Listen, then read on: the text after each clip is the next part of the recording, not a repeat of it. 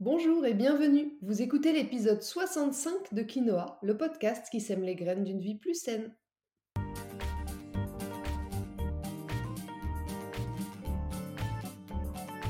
Je suis Julie Coignet, naturopathe spécialisée dans les troubles digestifs et les maladies inflammatoires. J'accompagne aussi les femmes enceintes, les enfants et toutes les personnes qui veulent retrouver naturellement la forme et la santé. Ma mission à travers ce podcast est de vous aider à adopter de nouvelles habitudes de vie plus saines et équilibrées. Chaque semaine, le jeudi, je vous propose de parler bien-être, forme et santé naturelle de façon simple et positive pour vous aider à reprendre votre santé en main. Dans ce 65e épisode de Quinoa, nous allons parler de ce qui vous empêche de guérir, des blocages et des fausses idées qui vous bloquent pour avancer vers la pleine santé. Je vous explique tout ça dans cet épisode. Mais avant d'entrer dans le vif du sujet, vous connaissez la petite tradition maintenant, je voudrais, comme chaque semaine, remercier sincèrement toutes celles et ceux qui prennent quelques minutes pour me laisser un petit commentaire et 5 étoiles sur iTunes. C'est rapide pour vous si vous écoutez déjà le podcast sur iTunes, mais c'est aussi possible si vous l'écoutez depuis une autre plateforme. Il vous suffit pour ça d'aller ouvrir iTunes depuis votre ordinateur, de chercher Quinoa, le podcast, dans la barre de recherche, puis d'aller sur avis et commentaires et de laisser 5 étoiles et un petit message. Ça permet à mon podcast, à votre podcast, de perdurer, de gagner en visibilité et de voyager toujours plus loin. Un merci tout particulier cette semaine à Emily Inpapras qui dit Love Quinoa. Presque tous les jeudis matins, je prends ma petite dose de conseils healthy avec Julie. J'adore Julie et sa vision de la naturopathie décomplexée. C'est la seule qui me fait cet effet. Zéro culpabilité avec elle, mais toujours là pour te rebooster. Et son podcast est top. Plein de sujets hyper intéressants avec un format adapté à nos vies actives. Merci Julie et longue vie à Quinoa. Merci infiniment Émilie, ça me touche beaucoup. Allez, sur ces belles paroles, c'est parti pour l'épisode du jour. L'idée de cet épisode m'est venue suite à de nombreuses consultations pendant lesquelles j'ai pris conscience du malentendu autour de la guérison. Je m'explique. Souvent, les personnes qui viennent me voir attendent que je leur donne des conseils qui vont régler tous leurs problèmes. Alors bien sûr, je suis là pour vous aider à aller mieux lorsque vous souffrez d'une pathologie précise, mais je suis surtout là pour vous accompagner dans le rééquilibrage global de votre mode de vie. Parfois en s'appuyant aussi sur des compléments alimentaires, mais toujours en essayant de trouver et de régler la cause de la cause de la cause de vos maux. Pourquoi je vous dis ça? Parce que l'approche de la médecine classique étant différente, on soigne le symptôme en priorité, eh bien vous êtes nombreux à attendre que je fasse la même chose mais de façon plus naturelle. Eh bien non. En naturopathie, le temps est plus long, les habitudes de vie sont revues et adaptées, et du coup, retrouver la pleine santé n'est pas un long fleuve tranquille. Mais parce que c'est le processus naturel et que lorsque la maladie a mis du temps à s'installer, ce qui est le cas des pathologies chroniques, ne croyez pas qu'avec un médicament magique tout va rentrer dans l'ordre. Ça ne fonctionne pas comme ça. Au mieux, le médicament va vous soulager, et c'est déjà pas négligeable, je l'entends, mais il ne réglera pas la cause de vos problèmes. Retrouver la pleine santé pour toujours et pas juste camoufler les symptômes pendant un temps, c'est un long chemin. Et je sais de quoi je parle puisqu'on m'a diagnostiqué une RCH, une rectocolite hémorragique, il y a maintenant 7 ans, et que je suis stabilisée depuis seulement 2 ans, ce qui signifie, si vous savez bien compter, que j'ai passé 5 ans à faire des tests, à aller mieux, puis à aller moins bien, puis à de nouveau aller mieux, c'est pas simple de sortir d'une pathologie chronique parce que, comme je le disais plus haut, elle a mis du temps à s'installer. Donc, lorsqu'elle se déclare, ça veut dire que le déséquilibre est déjà là depuis un moment, que le corps a essayé de s'adapter pendant des années, mais que là, il en peut vraiment plus. Mais malgré le chemin semé d'embûches qui se présente à vous, malgré les difficultés du monde extérieur qui n'accompagnent que rarement vers la santé, malgré les sollicitations, le stress, bref, malgré les aléas de la vie qui ne nous facilitent pas toujours la tâche, il y a aussi plusieurs freins que nous nous mettons nous-mêmes, et ce sont eux que je voulais mettre en avant aujourd'hui. Le premier frein à la guérison que j'ai pu identifier, c'est le fait de se focaliser uniquement sur ce qu'on mange. Quand on souhaite retrouver la santé, on a souvent tendance à se concentrer uniquement sur ce qu'on met dans son assiette. Pourtant, en naturopathie, on parle bien d'hygiène de vie globale, d'approche holistique et pas juste d'alimentation. C'est pas pour rien. Bien sûr que l'alimentation est au cœur de tout, bien sûr que l'alimentation est plus facile à modifier que les causes souvent plus profondes de nos maux, mais ça ne fait pas tout. Si vous saviez le nombre de personnes que je reçois en consultation qui mangent ce qui convient à leur profil et qui ne voient pourtant que peu d'amélioration dans leurs symptômes. Et oui, ce serait trop simple si ça suffisait. L'alimentation, c'est un pilier indéniable de la santé, mais c'est pas le seul, et il y en a cinq même, je vous rappelle.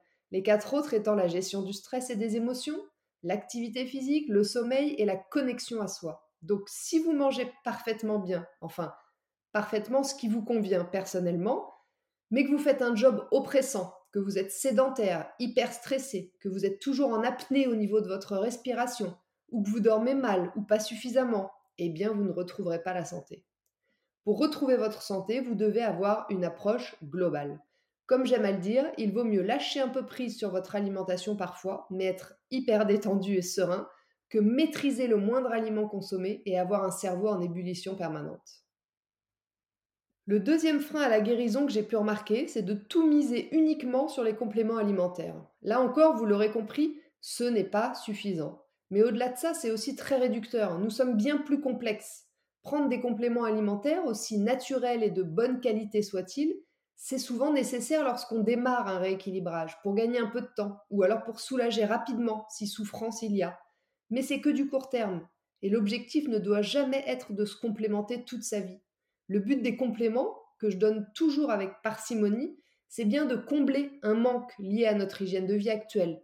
Mais pour guérir, il faudra modifier, équilibrer, adapter son mode de vie et pas juste le soutenir avec des produits plus ou moins miracles. Donc oui au complément en complément, comme leur nom l'indique, mais pas que.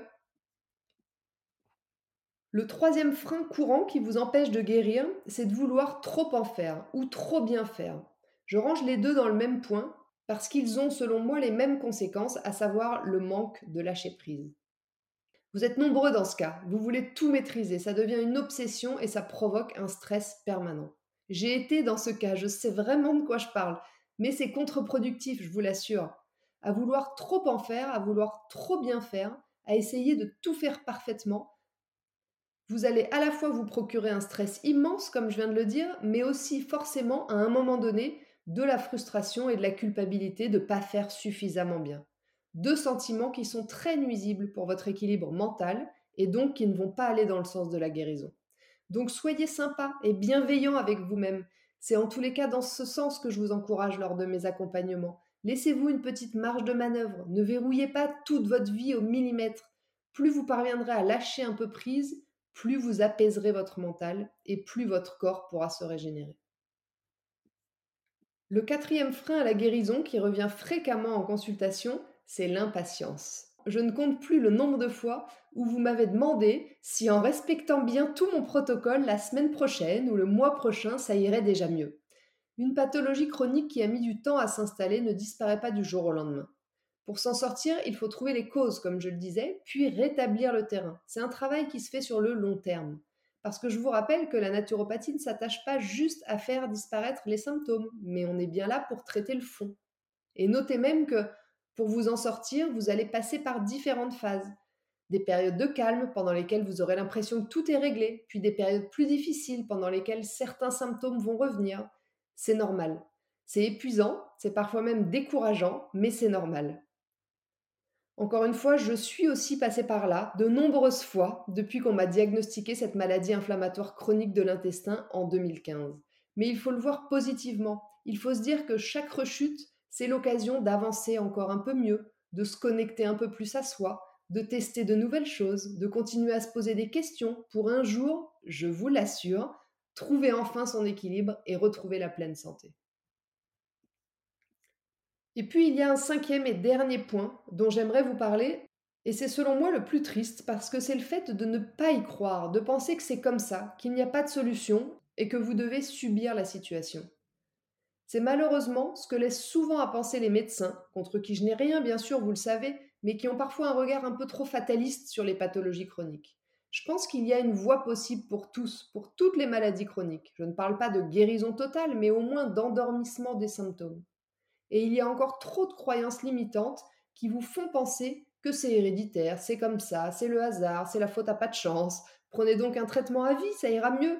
Moi, je pense que vous devez toujours croire que vous pouvez changer les choses, toujours croire que la situation peut s'améliorer, que votre corps a le pouvoir de changer de direction si vous lui en donnez la possibilité. Vous devez croire profondément et sincèrement que vous pouvez guérir. Vos pensées vont influencer votre vie. Rappelez-vous la loi de l'attraction dont je parle dans un épisode du podcast.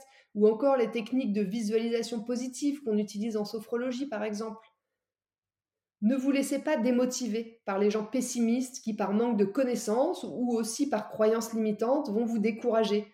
Écoutez plutôt votre corps, votre intuition, vos ressentis. C'est la seule manière d'avancer avec pertinence vers la guérison. Reconnectez-vous à vous et croyez en votre force vitale. Vous savez, c'est celle qui cicatrise vos plaies ou qui répare vos os cassés.